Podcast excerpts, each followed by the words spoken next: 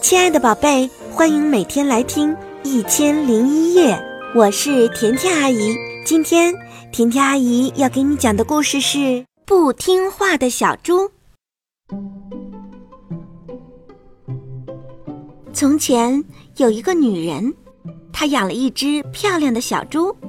有一天，她对小猪说：“我亲爱的小猪，为了让你高兴，我准备带你到森林里去。”因为森林里有橡树，有橡树的地方就有橡子，小猪们最喜欢吃橡子了。于是，这个女人就把小猪带到森林里去了。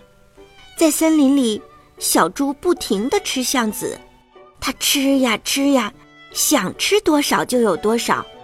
当它的肚子吃得特别特别大，大到拖到地上的时候，女人对它说。我亲爱的小猪，现在可以啦，你该吃饱了吧？快点，快点，我们回家吧。但是小猪不愿意回家去。于是，这个女人找到了小狗，她对小狗说道：“小狗，你听我说，你必须去咬小猪，因为这只小猪太不听话了，它不愿意跟我回家。”但是小狗回答说：“ 可小猪没伤害过我呀，所以我不能伤害它。”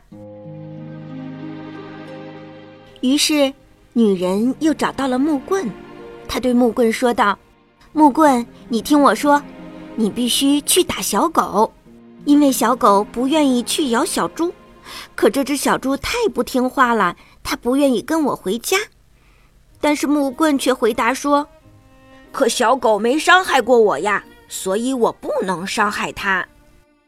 于是，女人找到了小火苗，她对小火苗说道：“小火苗，你听我说，你应该去点燃木棍，因为木棍不愿意去打小狗，小狗又不愿意去咬小猪，而这只小猪太不听话了，它不愿意跟我回家。”但是小火苗回答说。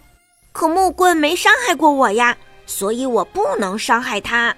于是，女人找到了小溪，她对小溪说道：“小溪，你听我说，你应该去浇灭小火苗，因为小火苗不愿意去点燃木棍，木棍不愿意去打小狗，小狗不愿意去咬小猪，而这只小猪太不听话了，它不愿意回家。”可小火苗没伤害过我呀，所以我不能伤害它。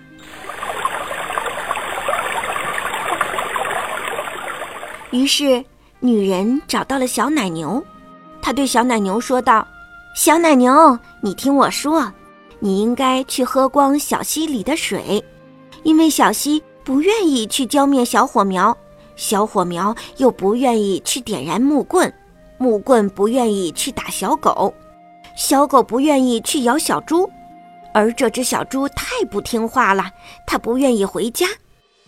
但是小奶牛回答说：“哞儿，可小溪没伤害过我呀，所以我不能伤害它。”于是女人找到了屠夫，她对屠夫说道：“亲爱的屠夫先生，您听我说，您应该去宰了小奶牛。”因为小奶牛不愿意去喝光小溪里的水，小溪不愿意去浇灭小火苗，小火苗不愿意去点燃木棍，木棍不愿意去打小狗，小狗不愿意去咬小猪，而这只小猪太不听话了，它不愿意跟我回家。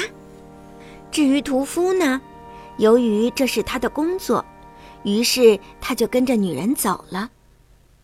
小奶牛看到了屠夫，说道：“哎呀呀，跟被宰了相比，我宁可喝光小溪里的水。”哞儿。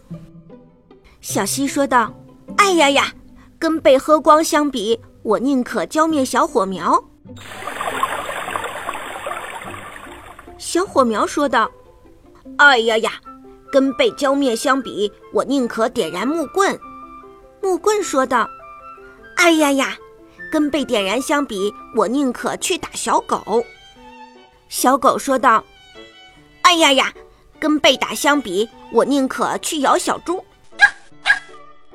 小猪说道：“哎呀呀，我虽然不太听话，但是跟被小狗咬相比，我宁可跟着女主人回家。”就这样，小猪马上乖乖的回家了，谁也没有伤害到谁。